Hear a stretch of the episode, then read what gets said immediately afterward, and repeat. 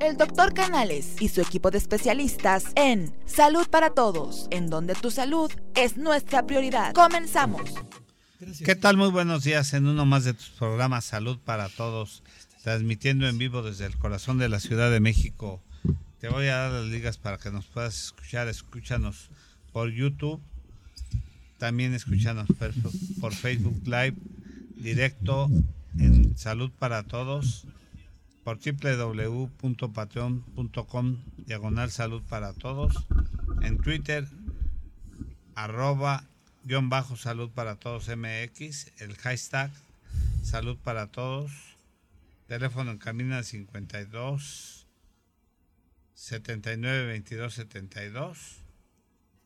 También nos puedes escuchar en Spotify y esperamos tus preguntas. Les habla su amigo el doctor Roberto Canales, que es miembro oh, de la Asociación Americana de Endocrinología Clínica, médico internista. Les voy a presentar a los miembros del staff, a la doctora María Eugenia Ramírez Aguilar, quien es médico internista y se dedica a la rehabilitación. Muy buenos días. Al doctor Fernando Casillo Lira, quien es médico internista y se dedica a la medicina tradicional china. Hola, un día, buenos días, un gusto nuevamente estar Tenemos el placer de tener nuevamente eh, a nuestra gran amiga, a la licenciada en psicología Gremlin Yadari Cruz Sacum, quien es licenciada en psicología, especialista en apoyo tanatológico y cuidados paliativos por el Instituto Mexicano de Tanatología y Escuela de Enfermería de la UNAM desde hace nueve años se dedica a la práctica psicológica en consultorio privado con niños, adolescentes, adultos, dando atención a problemas psicológicos y duelos. Ha participado en programas de prevención del suicidio en el Hospital Psiquiátrico de Yucatán, dando intervención en crisis. Ha sido facilitadora del grupo de apoyo emocional en pacientes con cáncer de mama en Fundación CIMAP México DF facilitadora y coordinadora del grupo de apoyo emocional en Oncoayuda en el Hospital General de la Ciudad de México. Ha participado en el Foro Nacional de Consulta para la elaboración de programas de acción específicos de la Secretaría de Salud, el Centro Nacional de Equidad de Género y Salud Reproductiva, directora del Departamento de Psicopedagogía de la Escuela Primaria Particular, docente en escuelas preparatorias particulares, presidenta del Consejo Directivo de la Fundación Oncoayuda, AC, conferencista en temas de detección oportuna del cáncer y sus estigmas para fundaciones, tallerista y conferencista en temas de inteligencia emocional, desarrollo humano a jóvenes y niños y adultos, colaboradora como columnista para Nuclear Noticias, sección salud, actualmente docente de la licenciatura de Educación Musical impartiendo la materia de Psicología del Desarrollo Humano, psicóloga del Departamento de Psicopedagogía del Conservatorio Nacional de Música. Muchas gracias, Gremlin. Hola, buenos y días. Y el tema que hoy nos ocupa, autoestima y pérdida, segunda parte. Ha habido muchas eh, preguntas porque se quedó muy interesante el programa anterior. La pérdida pues significa muchas cosas y muchos conceptos y bueno, pues se quedó de agregar algunos puntos más y algunos conceptos de lo que esto significa. El micrófono es tuyo. Muchas gracias. Buenos días. Primero agradecer el entusiasmo de todas las personas que estuvieron comentando en el programa anterior y de allí parte también algunos temas que vamos a, a tocar el día de hoy. Pero pues bueno, ya hablamos de la autoestima, ya hablamos de las pérdidas y sería importante poder platicar hoy eh, algo que parte también de la autoestima que tiene que ver con la autoconstrucción, ¿no? El, el creer que a veces cuando ya sabes quién eres, cuando ya tú te das ese balón, pero que dices, bueno, ya está todo listo y si me fue bien o me fue mal, ya no hay punto para avanzar. Entonces la construcción, la reconstrucción más bien, de una persona tiene que ver con que cuando tú pasas por una situación dolorosa o una situación este, difícil, eh, entender que no todo va a quedar hasta allí. Por ejemplo, hablaban también de las personas tóxicas y pusieron el, el link donde estuvo el programa de las personas tóxicas, pero Este, me gustaría tocar también este punto de las personas tóxicas y dar mi, mi punto de vista, ¿no? Para mí las personas tóxicas yo siempre les planteo a mis pacientes como estas personas que son anticipadores de desgracias. Y entonces dicen, ¿cómo que anticipadores de desgracias, no? Entonces, este, dicen, ¿cómo que explícame eso? ¿Cómo son anticipadores de desgracias? Pues imagínate que tú eres una persona toda positiva, este, que vas allí, perdón, amaneces y dices hoy va a ser mi mejor día y de repente se topa contigo una persona y te dice, oye, este, fíjate que tú eh, tuve un problema, ¿no? Y, que tú eres la persona a la que le voy a contar todos mis problemas y, te vuelves ese foquito positivo para esa persona negativa. Entonces, todo lo que las personas negativas traen siempre es eh, andar con el pie derecho y decir, ay, hoy me va a ir muy mal, hoy amaneció nublado, el día no va a estar bonito. Y que si tú le das una buena noticia, que tú traes una buena noticia y dices, por ejemplo, no, que hoy este, me voy a casar y se acerca una persona negativa y dice, no, ¿para qué vas a dar ese paso? Te va a ir, muy mal. O por ejemplo las personas, las mujeres embarazadas, ¿no? En el embarazo las mujeres embarazadas es cuando peores noticias tienen de bebés este, enfermos o de partos malos, ¿no? Y viene también la familia a decir, no, que, las, que si la cesárea, que si la epidural duele, que si pasa este, tener a tu bebé, por favor duerme, porque entonces en tu vida vas a volver a dormir como ahora. Entonces, esas... Muy exacto. Entonces, esas personas negativas son como personas tóxicas, perdón, son como esas personas que andan allí buscando el blanquito de lo positivo para decir, aquí es mi lugar perfecto para fastidiarle la vida a esta persona. Exacto. Yo creo que son personas que no son felices y quieren que las demás personas también sean también sean infelices, ¿no? Entonces, están no toleran que a alguien le vaya bien, que verla feliz eh, porque sienten que porque ellas no, no, también no lo son. Entonces yo pienso que sufren mucho también, porque siempre envidian al de enfrente.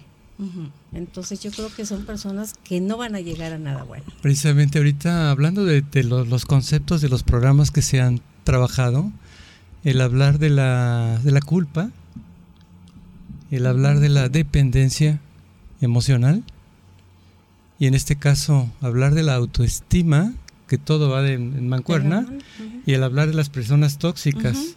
Entonces, considerar que todo es un engranaje, que nada está distante, y me llama mucho la atención, porque estas personas tóxicas te programan o te reprograman, y parece que se están actualizando constantemente para entender que deben de juzgar al, próximo, al prójimo lo, lo, lo que se lo están criticando, introducen sentimientos de culpa, hacen que se sientan mal, entonces ya están programando, en este caso, que la persona que va a tener el éxito, ¿no? Estás embarazada, te vas a, te vas a casar, va a ser una pérdida.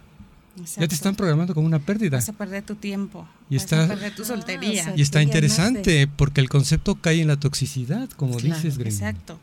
Por eso le llamo anticipadores de desgracias, ¿no? Porque son esa gente que tú estás feliz haciendo tus planes y de repente ellos vienen y dicen, no, no va a ser así, va a ser peor, va a ser fatal. Pero es de acuerdo a su perspectiva. ¿Y por qué lo tocamos? Porque sí, efectivamente afecta la autoestima de la persona y también te regala este sentido de pérdida. Pero el doctor decía algo muy importante, la parte de la culpa. Culturalmente hemos crecido, insisto mucho en este factor, en que nuestra cognición parte de la culpa, ¿no? El que tú puedas disfrutar, tienes que disfrutar hasta cierto punto porque se va a acabar. Por ejemplo, cuando nos está yendo muy bien, de repente nos han enseñado que si te va muy bien, también te va a ir mal y en la medida en que te vaya bien, te va a ir mal, entonces disfrútalo, ¿no? Es como cuando yo recuerdo en mi pueblo cuando estaba muy chiquita, me mandaban a comprar la sal y me decían, los lunes no vayas, y yo, ¿por qué no se compra sal los lunes? No, porque si no vas a salar toda tu semana, toda tu semana te va a ir muy mal, ¿no? Entonces yo... sí. O cuando se pasan la sal en la mesa, ¿no? Exacto. Que, tienes que depositar, no la puedes dar de mano en mano y esto. Y, ahorita tocaron un tema muy importante, la culpa. Y, yo creo que la culpa existe cuando la intención es hacer daño, ¿no? Y eso es bien interesante y bien importante. Cuando una acción tuya va encaminada con implícitamente que quieres hacer daño o llevas la intencionalidad de hacer daño, es cuando hay sentimiento de culpa. Pero si hay una acción que, que no terminó bien por una circunstancia determinada, pero que no fue intencionalmente buscando hacer daño, no tienen por qué sentir culpa las gentes. Pero hay gente muy negativa, por ejemplo, me pasó en muchos pacientes quirúrgicos que llegaba este los familiares o los amigos o los compadres o ay como le van a operar de esto ah, es que a fulanito le fue fatal en esto le decía. O se murió. Mire si va a venir a decirle buenos comentarios dígaselo si va a venir a dar malos comentarios mejor no se los diga Exacto. Aquí necesitamos buenos comentarios, que, que los apoyen, que vengan a darle buenas este, noticias que apoyen al paciente a que tenga una mejor recuperación, a que se sienta bien, no a que esté peor. Porque ese tipo de comentarios, en lugar de ayudar a que el paciente tenga una buena recuperación, y sobre todo ahorita que este el concepto de la culpa es muy clásico en nuestra vida banal y cotidiana que exista el tema del, controlador que va en relación con la dependencia. O la codependencia que es el controlador es el codependiente. Entonces generalmente el codependiente es tan bueno vivimos en un mundo de hay tanta toxicidad y repito como en otras ocasiones hay maestros de la toxicidad pues generalmente, ¿qué es lo que hace eh, la culpa? Generalmente no manifestamos como tú tienes la culpa, simplemente se manifiesta como un chantaje. A través del chantaje, yo te dije, no lo hiciste, yo te dije, lo vas a hacer. ¿Y por qué lo dejaste de hacer? Y ahí vienen las culpas. ¿Por qué te fue mal? Y te fue mal en la cesárea. Te dije que te iba a ir mal. Y te haces sentir culpable. Sí, me fue mal. Y te la creíste y lo hiciste propio y te programaron. Y ese es el decreto, como dijiste al principio. Es muy importante el decreto. Por eso siempre hay que decretar positivamente, ¿no? Pero también creo que es una cuestión de actitud y de ahí parte la autoestima. Exacto. Cuando una persona viene y te regala su negatividad, entonces tú puedes, puedes tenerla o debes de tener la capacidad de decir, esto te pasó, pero no necesariamente me va a pasar. Y tú lo que quieres es regalarme algo de culpa, pero yo decido si esa culpa la tomo o no. No acepto el regalo. Exacto, no acepto el regalo. Y cada quien, dentro de esa fortaleza que tiene en su autoestima, en su autoconocimiento, decide con qué actitud tomar lo que le pasa en la vida, ¿no? Si se pone, se posiciona como víctima, como culpable o como una persona que no tiene nada que ver y que dice, ok, lo que me estás diciendo no es mío, no corresponde a lo que yo soy y por lo tanto te lo regreso. Y esas personas tóxicas que sienten culpa de lo que hicieron, será la palabra culpa porque continúan haciendo daño con más mentiras, con más cosas, o sea, están ideando tantas cosas que a veces pienso que no sienten culpa o en qué momento sienten la culpa que no que no recapacitan que hicieron mal. Es que ellos ah, eh, tienen la actitud de manipular siempre. Exacto. Y hay personas que les ha ido tan mal que se quedan con esa experiencia de lo malo que me fue, que pienso que todo tendría por que ser así, ¿no? Que todas las personas tendrían que vivir lo mismo. No es una cuestión de venganza, en que, pero hay ocasiones en las que cuando hay una enfermedad mental detrás, sí es una cuestión premeditada y, y con venganza, ¿no? Lo hago con toda la intención, pero, pero a veces hay, hay situaciones en las que la persona no es consciente de lo que está haciendo. Y hasta que alguien le pone un límite y le pone un alto y ve que eso no está surtiendo efecto, entonces dice, ah, entonces la que está mal soy yo o el que está mal soy yo. porque no son conscientes de lo que están haciendo, ¿no? Y que cuando tú aceptas y aceptas, por ejemplo, la vecina viene y te dice, oye, fíjate que me está golpeando mi marido y que yo, los, yo me siento bien, yo soy feliz, y la otra le dice, oye, ¿por qué aceptas esas situaciones, no? Entonces, cuando hay otra persona de frente que te hace esta situación como de espejo, dices, ah, creo que lo que estoy haciendo no es tan sano para mí, porque alguien me lo hizo ver. Entonces aquí Gren Limpia es por eso el tema tan importante de mencionar la autoestima, es tu autorreconocimiento. ¿Qué deseas en la vida? ¿Qué quiero en la vida? ¿Quién soy? ¿Hacia dónde voy? ¿Hacia dónde me dirijo? Mi autoconocimiento, mi quererme, mi amor propio, cultivarme, buscar la excelencia, buscar mejorar día a día precisamente para no caer en esto. Y si no sabes todo y lo que... Y entender, perdón, y sobre todo saber manejar el concepto de las culpas para que esa autoestima crezca y no caiga en lo que se está comentando en este momento, ¿Qué opinas tú? Todo lo que se puede evitar si una persona realmente cultiva su autoestima. Y la cultiva, digo, porque es, es un proceso de cuidado, eh, por eso es estima, ¿no? Que en el que tú te vas alimentando a ti mismo y no es caer en el egocentrismo tampoco, sino más bien es quererte, valorarte, amarte y darte cuenta que eres una persona con dos vertientes. Siempre va a haber una vertiente positiva y una negativa, pero aceptar esas dos vertientes que tienes y darte cuenta de tu autenticidad y tu identidad como persona. Entonces, cuando tú eres consciente de ello, es muy difícil que alguien te diga, tú eres todo lo contrario a lo que crees que eres, ¿no? Porque ya hiciste ese descubrimiento en ti, ya te planteaste quién soy y ahora lo que sigue es aceptar lo que eres. Pero es diferente decir, ah, yo soy una persona, este, yo soy, ¿no? Una persona gorda. Ah, yo estoy gorda. Estoy, se puede cambiar, pero soy viene de ti, es de lo que eres. Entonces, si tú nunca te quitas el yo soy negativo, negativo, negativo, entonces siempre te vas a creer que eres eso negativo. Y ese es el siguiente paso del que les hablaba de la construcción, reconstrucción. Mira, tenemos aquí, este, nos comenta Mario Sandoval, que ya lo hemos tenido aquí también, es este psicólogo y coach. Dice, efectivamente, las personas denominadas tóxicas no son felices y su programación las hace vivir en, que, en queja, en culpa y enojo, y eso lo transmite. Así es, muchas gracias, doctor. Gracias, Mario. Y la doctora Marilú dice, hay personas tóxicas que lo hacen inconscientemente y propagan esa toxicidad. ¿Qué hacer ante ello? Saludos. También eh, saludos a Lidia Araceli y Andrade Muñoz, que es nuestra escucha siempre.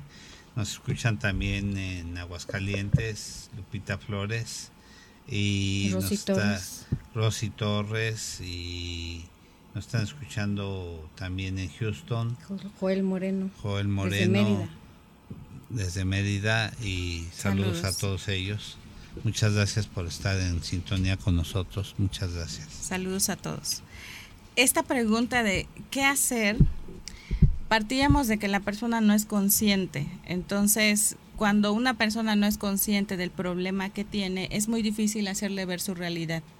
Pero sí considero que hacerle como este espejeo de, de lo que me estás diciendo y ponerle límites ayudaría mucho a que se dé cuenta que algo está pasando con él, ¿no? Como dejarle este granito de lo que estás diciendo, este pasa algo con ello. Ya notaste que de repente tus comentarios son este raros o negativos malévolos, malévolos sí con intención. hablarles, con, con, asertividad también porque la asertividad la comunicación asertiva la ponemos muy poco en práctica no es este punto en donde nosotros podemos expresar lo que sentimos con respeto y sin violencia entonces teniendo al otro de frente decirte esto que me dijiste me hizo sentir de esta manera ahí ya le estás diciendo lo que tú sientes pero sin violentarlo y respetándolo.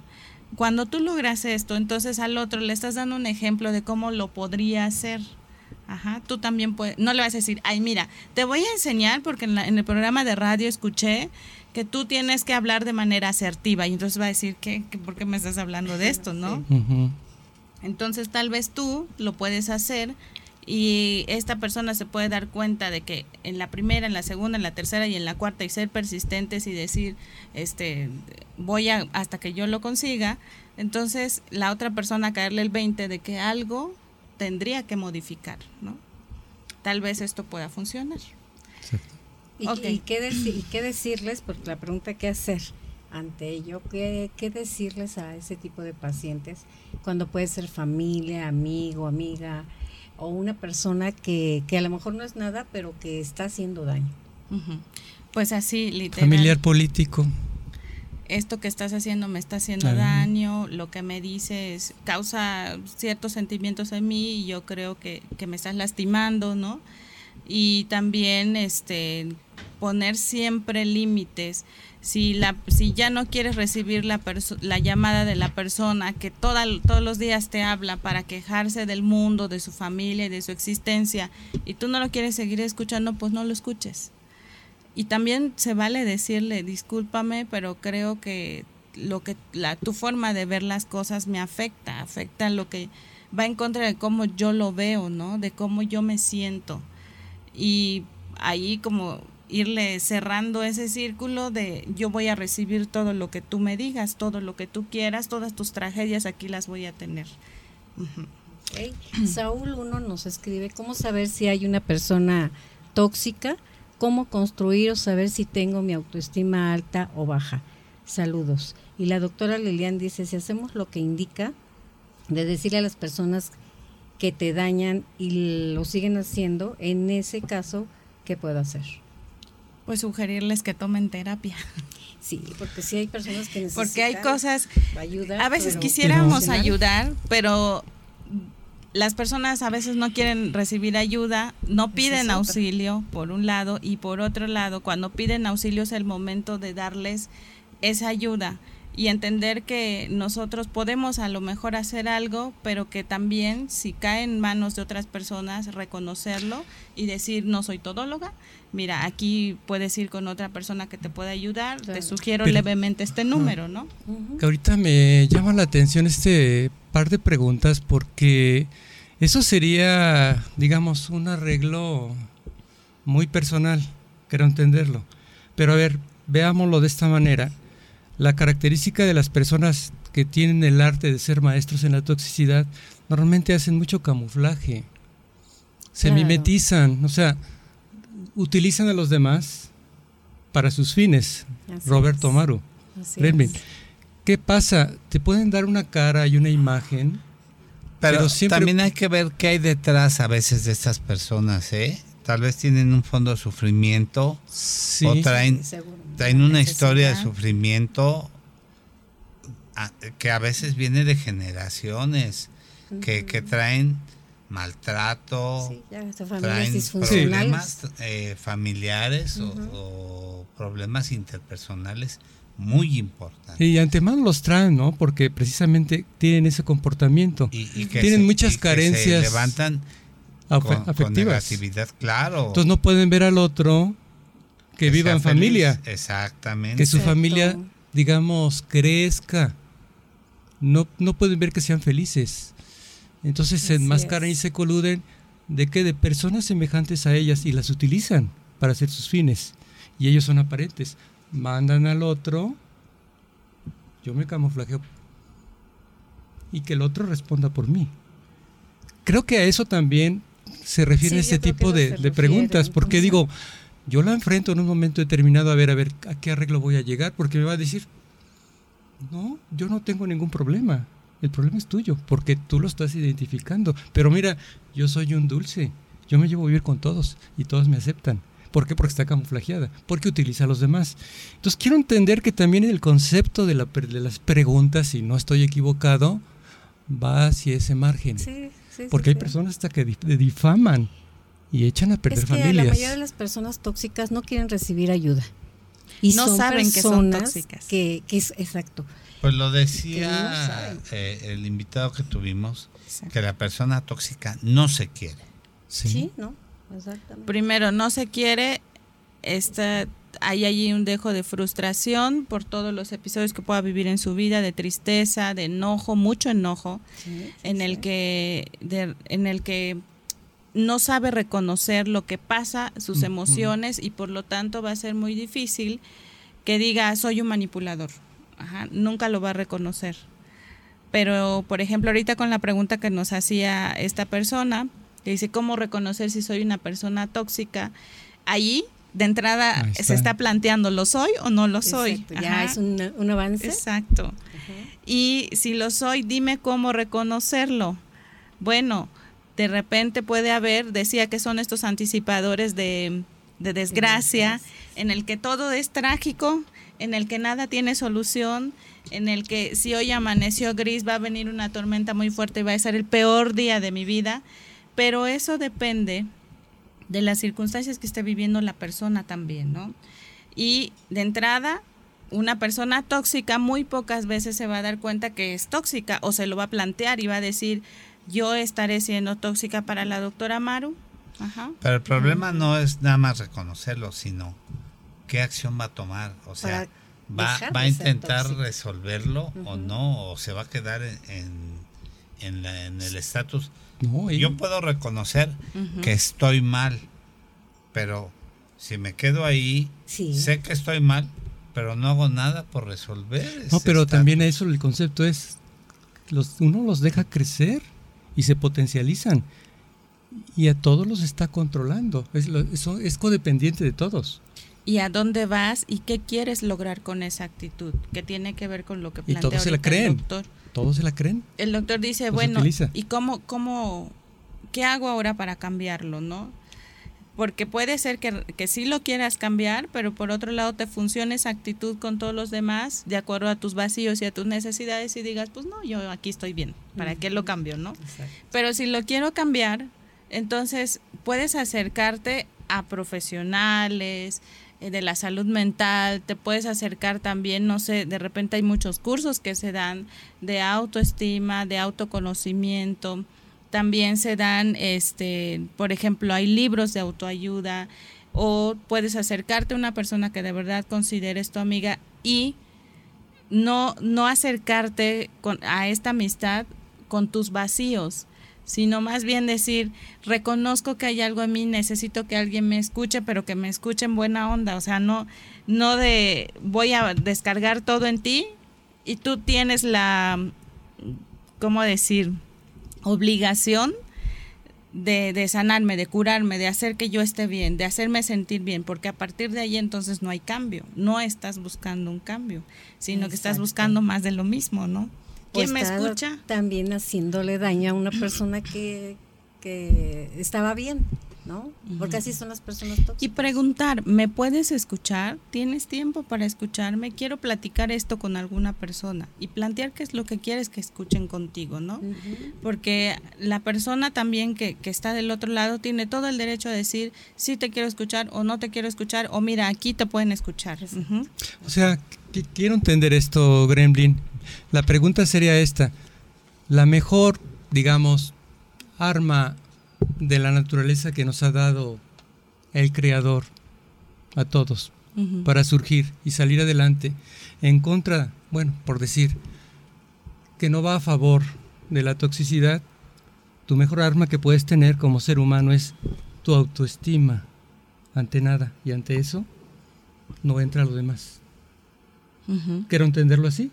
¿O qué, Tu- nos- o qué me, qué Tu nos arma poderosa es conocerte ante y todo saber eso, quién tu eres. autoestima? Es tu autoestima, porque ante cualquier cosa, el que tú tengas firme quién eres, siempre te va a ayudar a ir por la vida con esa banderita de quién soy y dónde, con quién me relaciono de acuerdo a lo que soy, este, qué gustos tengo, eh, qué necesito y, y sobre todo eh, conocerte no va, no va a hacerte ir a descargar en los demás esas necesidades que estás buscando, que a lo mejor tú las tienes y que no las conoces. Si lo conoces, entonces ya sabes que te lo puedes dar tú mismo y que también en estas relaciones de dependencia, codependencia, pues pod- podemos evitarlas porque si yo tengo claro mi, mi ser, entonces, ¿qué es lo que busco?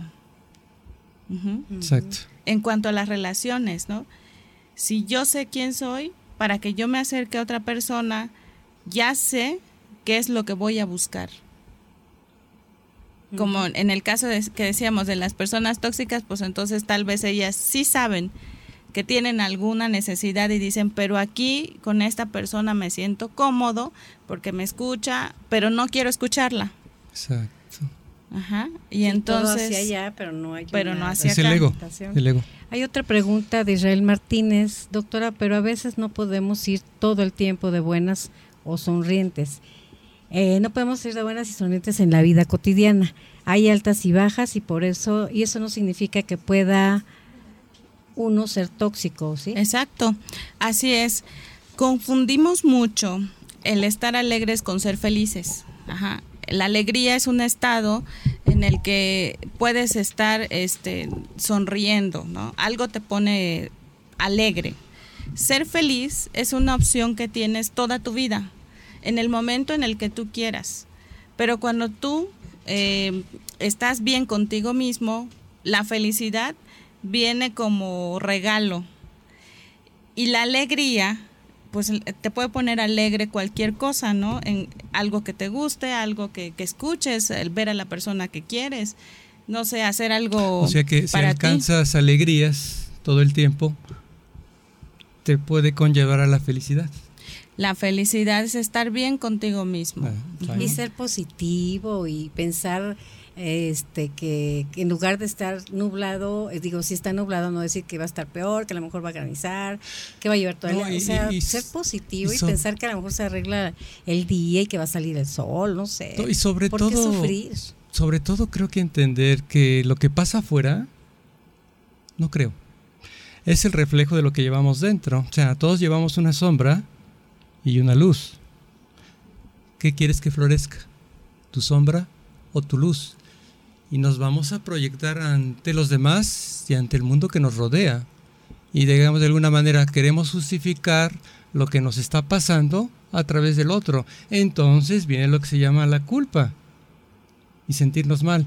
Entonces en este caso sería, si tú te programas desde que amanece o desde que anochece a decir, todo va a estar bien, no importa, es parte de la vida para el crecimiento. Algo va a suceder siempre porque soy mortal y soy ser humano. Si no, no crezco.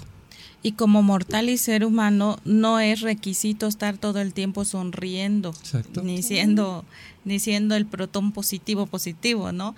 Sino que también las personas experimentamos momentos difíciles, momentos de tristeza, momentos de preocupación y angustia, pero esto no debería de afectar tu concepto, que eso es la autoestima, ¿no? No debería de afectar el, el que tú estés dudando de quién eres. Esto no tiene nada que ver. Este es un estado de ánimo. Entonces, tú tienes derecho a ser feliz en algunas ocasiones, a pasar episodios de tristeza, pero sin que esto vaya variando también tu, autoconcepto. Y también se vale que cuando tú estés triste, replantearte qué pasó allí o por qué me puse en esta situación, qué me deja de aprendizaje esto que estoy viviendo y continuar con tu vida. Esa es la reconstrucción. Cuando tú tienes una situación difícil y te quedas clavada en ella, entonces solo vas a ver lo difícil que está pasando. Pero si tú dices, bueno, de esto que está pasando, ¿qué estoy aprendiendo? Entonces tú estás poniendo otro bloquecito para seguir tu construcción. El ser humano eh, siempre está en esto, en a lo largo de toda su vida siempre está en proceso de construcción, de aprendizaje. La construcción es el cambio en la persona eh, eh, y que piense positivamente, ¿no? Sí, digamos que no cambiamos, que seguimos siendo los mismos, pero que mejoramos nuestra versión. Ajá. O sea, si yo me siento una persona, ahorita tomando en cuenta esta pregunta de si yo me siento una persona tóxica, el replantear, el plantearte de entrada si soy una persona tóxica te permite este, esta construcción en ti y este cambio en ti, no de persona, sino de mejorar y modificar la versión que eres. Ah, bueno, si yo siento que a todos los demás les estoy dejando algo no tan agradable y yo lo quiero cambiar, entonces estoy modificando lo que soy, pero lo estoy mejorando. Entonces, si me estoy dando cuenta que juzgo y critico, lo puedo mejorar. Ya no voy a juzgar ni a criticar. Exacto. Hay una pregunta de Lourdes que dice, pero ¿cómo reconstruir una autoestima baja? ¿Y cómo saber si la tengo baja o alta? Eh, más en una sociedad como en la que vivimos. Saludos, buen programa. Sí, la sociedad eh, juega ese factor de la, de la crítica y entonces cuando nosotros abrimos esa ventana a la crítica, estamos dando la oportunidad de que alguien elija quién soy. Y ah, si yo tengo esa, esa poca, este, ese poco concepto de mí, entonces lo que los demás digan que soy, eso voy a hacer. Esa es una autoestima baja. Que todo el tiempo estoy cediendo y accediendo a lo que los demás dicen, a sus críticas. Em, ayer me comentaba una paciente que de repente ella sufría mucho bullying y como a muchas de las personas nos ha pasado y que a veces permitimos, permitimos y permitimos situaciones eh, dolorosas y, y de humillación en algunos casos. Gremlin es el de saber decir no y el poner límites. El poner límites y, y, no, ajá, el saber decir no que nos cuesta tanto trabajo, ¿no? El por qué tú me estás juzgando y me estás criticando si no me conoces, si no sabes quién soy. Pero si yo te doy la palabra y digo, sí, este, doctor Amaro, como usted dijo que hoy mi blusa se ve fea, entonces sí, yo, yo siento que tomé una mala elección y que mi blusa está fea, ¿no? Entonces, este, a partir de ahí yo te estoy dando la oportunidad de ser quien tú quieres que yo sea. Y la voy a cambiar inmediatamente porque a la doctora Maru no le gustó mi blusa. Ajá. Y es que hay una cosa bien importante, o sea, nosotros no tenemos por qué hacer que las gentes piensen como nosotros querramos. No podemos hacer que las gentes cambien como, como nosotros queremos que cambien, pero nosotros sí podemos cambiar podemos cambiar nuestras actitudes, nuestra forma de pensar, nuestra forma de ser, para, para mejorar nuestra, nuestro sentir, nuestra actitud, nuestro acompañamiento, nuestros actos y tratar de ser mejores personas para nuestro bien. O sea, Roberto, ¿te refieres respetarte a sí mismo? Pues estar mejor. Si me respeto, me van a soy la proyección y me van a respetar. Por supuesto, porque si alguien te está molestando, a lo mejor tú no vas a hacer que esa gente cambie, pero tú sí puedes cambiar lo que decía Gremlin. O sea, te está molestando, pues no aceptes esas molestias, ¿no? y sobre todo para que no suceda. sí. No, no, no le, o sea, oídos sordos a palabras necias, ¿no? Así Y aceptar cómo es el otro y dejarlo ser. Pues es tu situación, no es mía, yo no la voy a comprar. No me la compro. Poner límites, saber decir no, este pensar pensar primero en ti, quererte, no enrolarte, valorarte, no engancharte. Y darte, darte, el valor que tú tienes como persona. Todas las personas, todos los seres humanos que estamos en este planeta tenemos un valor, valemos.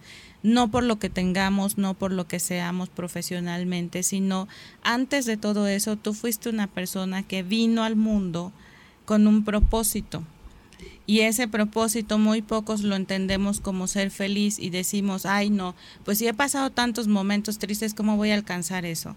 No, la felicidad se construye a través de tus proyectos, de lo que tú quieres hacer, de lo que a ti te hace feliz, lo que sea. Cada quien tiene su propio concepto de, felicidad. Le interesa esta pregunta, o sea, tenemos el ejemplo clásico del iceberg, ¿no? Que tiene un límite, vemos la punta pero no vemos Pero, no estamos viendo lo que hay debajo. Y nosotros, como seres humanos, según los grandes expertos, los grandes estudiosos, vivimos en un mundo en el cual estamos en la inconsciencia plena. Esa es la parte del iceberg que está protegida, que es el 95% casi de nuestra vida vivimos en un mundo de inconsciencia. Y el 5% creemos que estamos en la conciencia. Y es todo lo contrario. Entonces eso es lo que nos está pasando, ¿verdad, Gremlin? Además de todo que todo es aparente. estamos plagados de apariencia. No utilizamos. Vivimos de Estamos apariencias. plagados de, de medios, programas, televisión en donde te dicen cuál es el prototipo de mujer perfecta o de hombre perfecto y cómo tendrías que ser y que tienes este Autoestima el cuerpo sexual es, el sería, cuerpo es ¿verdad? Sí, y que la vida perfecta, pero tú no conoces qué hay detrás. Ajá. Tú tienes tu propia vida. No puedes intentar vivir la vida o tener el cuerpo de alguien más que no conoces y que no sabes qué tuvo que pasar para tener ese cuerpo. Detrás de, de un cuerpo, a lo mejor de la imagen de la, de la tele, o sea, a lo mejor hubo una persona que se hizo muchas cirugías, que le inver- invirtió mucho a muchas otras cosas, ¿no? Cuestiones estéticas, y que tú piensas, ay, no, pues se ve bien y yo así me quiero ver y me voy a poner a dieta y voy a hacer ejercicio y por más que le hago y le hago y no me veo como esa persona, pues no, porque no, tú no eres Nunca esa persona. esa persona. Claro. Entonces sí estamos plagados como de también otros factores externos que tienen que ver con, con la mercadotecnia, con el, el estereotipo cultural de cómo debe de ser un hombre y una mujer en cuanto a cuerpo, actitudes, comportamiento, ¿no? Y que también eso desvía un poquito nuestra propia identidad como personas. ¿Quién soy yo? Soy mexicano, sí, pero ¿qué me hace ser mexicano? Soy mujer, pero ¿qué soy? ¿Qué me Exacto. Exacto. Identidad propia, ¿no? Así es. Ser Y- auténticos en nuestros actos. en Así nuestras es. cosas. Exacto. Sí, yo creo que el, el aquí de las preguntas que están haciendo tal vez lo que quieren es qué se tiene que eh, hacer o qué tiene que tener una, una persona que quiere construir otra vez su vida. que quiere construir su vida. Decía que es reconstruir su vida, ¿no? Reconstruir. Que no hay cambio, seguimos siendo los mismos. O sea, no me voy a cambiar completamente. Imagínense que podamos tener la, la capacidad de, de quitarse esta piel y ponerse otra, ¿no? Como, como lo Como hacen las serpientes. Sí. Pero no hay cambio. El cambio más no es un cambio, es una remodificación o reestructuración de tu vida. De darte cuenta que lo que estás haciendo no te está funcionando, te está haciendo sentir incómodo, te está poniendo, ahorita con todas esas preguntas, te estás planteando algo. Y entonces a partir de ahí decir, ¿por qué lo estoy planteando? ¿Qué está pasando conmigo? Yo me siento así, me siento reflejado en ese tema. ¿Qué de ese tema me llamó la atención? Y tal vez ahí puedas encontrar el sentido de tu duda, de qué es lo que está pasando contigo, por qué me está haciendo dudar este tema. Y puedes hacer una listita, por ejemplo, de tus habilidades, de tus cualidades y de tus defectos y decir, estas dos partes son mías, eso soy yo. Sin embargo, ¿qué es lo que no me gusta de lo que ahora soy? Y eso es lo que puedo modificar. Ajá. No es volver a ser otra persona, es ser la misma persona, pero en tu mejor versión. Es recodificarte, ¿no? Y decir, voy a cambiar, Voy a sí, cambiar, voy a ¿no? mejorar mi versión de lo que y soy. entender que nuestra vida no depende de la imagen, no depende de los demás, ni de la felicidad, entre comillas, de los demás. Depende de mí mismo. Entonces comprender siempre que estamos viviendo en la dependencia extrema cuando caemos en esa situación, que no nos deja despuntar, no nos deja sentirnos bien ni estar con nosotros mismos. Ah, Hay una, una vez un amigo nos planteaba un tema y decía, bueno, si tú estás enojado con tu papá o con tu mamá por cómo fue cuando tú eras niño, eso ya no lo puedes cambiar. Eso no se puede modificar porque son tu papá y tu mamá, ¿no? O sea, no por lo que implica como figura de autoridad, sino porque les pertenece a ellos. Ahora, de eso que viviste, ¿tú qué vas a hacer? Te vas a seguir quedando en ellos tuvieron la culpa, ellos no me educaron bien, ellos me trataban Exacto. mal, ellos estuvieron ausentes. O decir, bueno, de esto que viví, ¿cómo lo puedo mejorar ahora en mi vida? Yo ya me di cuenta que algo no estuvo bien allí, pero entonces, ¿qué puedo mejorar en mí? No en ellos, en mí, conmigo como persona. Entonces, como ese ejemplo, hay muchos otros que puedes seguir en tu vida, tú sabes lo que estás pasando y que te pueden ayudar a plantearte, a no quedarte en el pasado clavado pensando que las otras personas tuvieron la culpa de lo que eres ahora, sino más bien replantearte de allí, ¿qué vas a hacer ahora? Vas a partir de cero y ahora tienes la oportunidad de mejorar ese camino de vida. Parte de cero y reconstruye tu vida. Y ahí hay un término procrastinar, que por ahí existe. Que, ¿Qué significaría esto? Postergar. Mm, no postergues, no dejes para mañana lo que puedas hacer hoy. Porque por ahí creo que hay un estudio de la universidad, aquí en México, en donde se habla precisamente del concepto, aquellas personas que dejamos las cosas para mañana, somos personas que no tenemos autoestima, no tenemos amor propio. Vamos proyectando por el mundo algo que nunca realizamos y nos, justificamos con el mundo que nos rodea.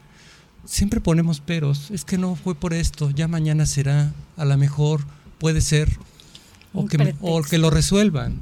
yo, yo, lo que les digo a, a los pacientes que tienen conflictos, mira, no te vas a poder secar con el sol de ayer, nunca. Con el de mañana si llega, a la mejor. Trata que ese sol si llega para ti llegue en mejores condiciones. Pero busca que, ese sol pues venga en, en, unas condiciones mejores para ti. Pero con el de ayer ya no te vas a poder secar nunca.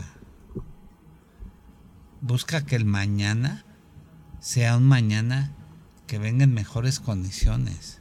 Pero todo depende de ti.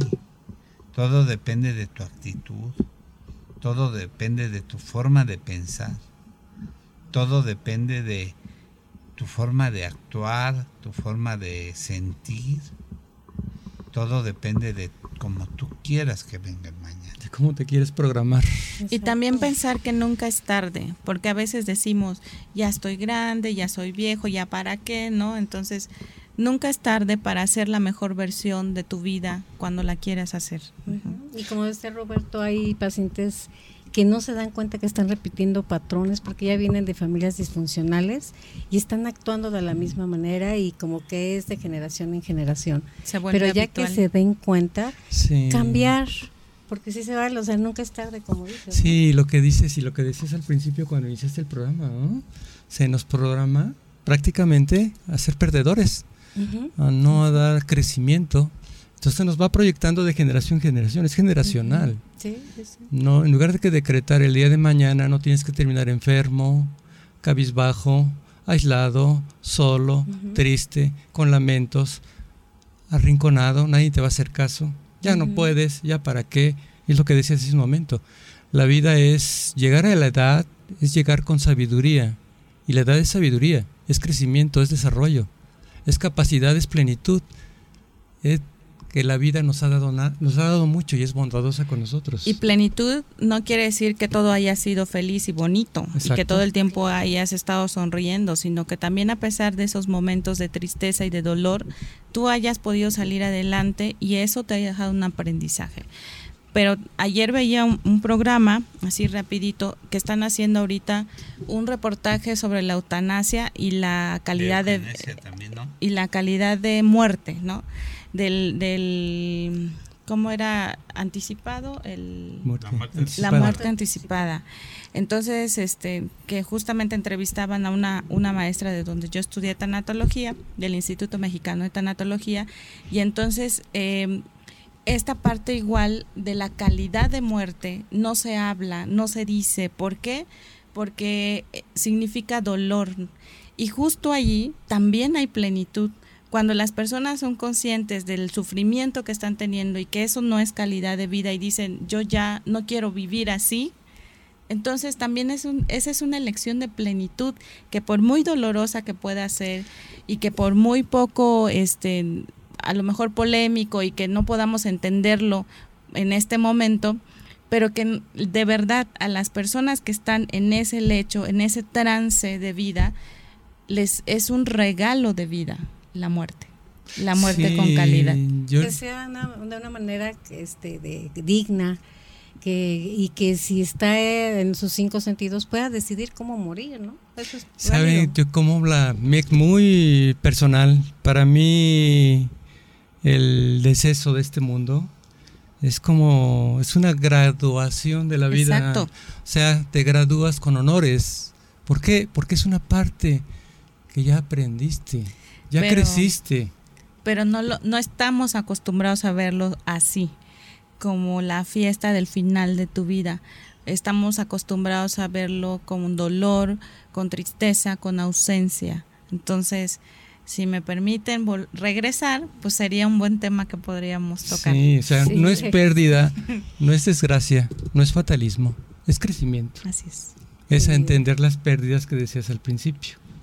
Pero para mucha gente es tan difícil porque porque al ser querido que se fue, pues lo queríamos, los queríamos seguir viendo, este, y es difícil. Entonces sí, sí es un tema aparte como para tocarlo nuevamente, para que les podamos decir a las personas cómo poder morir en paz, con dignidad. Y hay mucha gente que no sabe, entonces sí sería muy bueno que se Y lo que llama la atención mucho es que queremos poseer, creemos que nos pertenece todo en la vida. Los afectos los queremos recibir de otro lado. O sea, de alguna manera no estamos programados ni nos programados para trascender. La trascendencia, ¿qué es? No, yo fui el mejor, o yo como ego, esta es mi persona, no, no dejar el conocimiento de vida y la plenitud de vida. Es lo que dejo de mí. Es lo que dejas de ti. Así es. Así que con tu autoestima y la construcción de tu autoestima, dejas mucho de ti. No de lo que los demás piden que dejes, sino de lo que tú dejas. Exactamente. y este, dinos eh, tus datos, donde te podemos encontrar. Eh, les paso mi teléfono 55 44 84 23 04 el consultorio se encuentra en la zona de reforma en Río Tigre 121, Interior 6, Colonia Cuauhtémoc. Gremlin, ¿algo que quieras agregar? Sí, una conclusión. Un comentario. Agregar que para ti? de todas estas eh, preguntas que ahora nos, nos hicieron, me quedo con, con esto este ejercicio que hicimos a lo largo de estos dos programas de plantearnos si tenemos autoestima baja o alta y si la tenemos y nos, nos identificamos con ella, cómo construirla. Espero que el día de hoy puedas quedarte con algunas herramientas de ello y también em, entender que nosotros solo nos pertenecemos a nosotros mismos, a nadie más. Nuestras actitudes son de nosotros y aunque los demás, eh, pues prácticamente la situación o los demás nos obliguen a que las cosas sean diferentes, tú tienes esa capacidad de decidir con qué actitud afrontas lo que pasa en tu vida, sea lo que sea que estés pasando. Y pedir ayuda. Así es. Porque es válido que cuando se den cuenta, este, acudan con, con un profesional para que mejoren más todavía en esa construcción que, en la que van a estar. Agradezco mucho también el espacio que se da para hablar de temas tanatológicos. La tanatología era algo que no se tocaba, de lo que no se hablaba, y cuando me topo con ustedes como médicos, como excelentes seres humanos, ahí la humanidad, el, el sentido humano habla de la tanatología de identificarte con el dolor de la otra persona. Y cuando ustedes como médicos se plantean el tocar el dolor de la otra persona y acompañar no solamente a través de la medicina, sino también a través del ser humano, allí estamos hablando de pensar en el otro y de acompañar con amor. Entonces les agradezco mm. mucho que ustedes lo hagan y que me inviten para hablar de tanatología y que se conozca del tema. Seres humanos con valores humanos. Así es, nada más pues eso. Quisiera agregar algo así interesante al respecto, que independientemente si vivimos en pareja o no vivimos en pareja, o busquemos algo, una relación con nuestro medio ambiente y con los demás, no busquemos que nos den la felicidad. ¿Qué es lo que tengamos que buscar? Es el crecimiento. El equilibrio. La conciencia plena. Vivamos la conciencia no la inconsciencia, a lo que le llamamos conciencia. ¿eh? Busquemos ese 95% de inconsciente y llevarlo a la conciencia colectiva. Y van a ver que es una gran fórmula de vida. Nos va a hacer que amemos la vida y en- sobre todo amarnos a nosotros mismos y Y poder amar a los demás. felices. Y ser felices. Y las alegrías, A, a ¿sí? nuestra amiga Gremlin que nos hace favor de estar otra vez aquí con nosotros. Sí, siempre es Esperemos que la volvamos a programar para que esté otra vez dos programas con nosotros. Y gracias, Gremlin. Gracias y la verdad mucho. es grato y Y sí. este, gracias por estar aquí. Nos haces falta a y muchos. a todos nuestros escuchas. Ya, Saludos ya a Gaby, que te mejores, y a Eh, Enrique. que nos hacen favor de escucharnos. Que tengan un excelente fin de semana y un mejor día. Muchas gracias. Gracias, Gracias buen día. Buen día, gracias.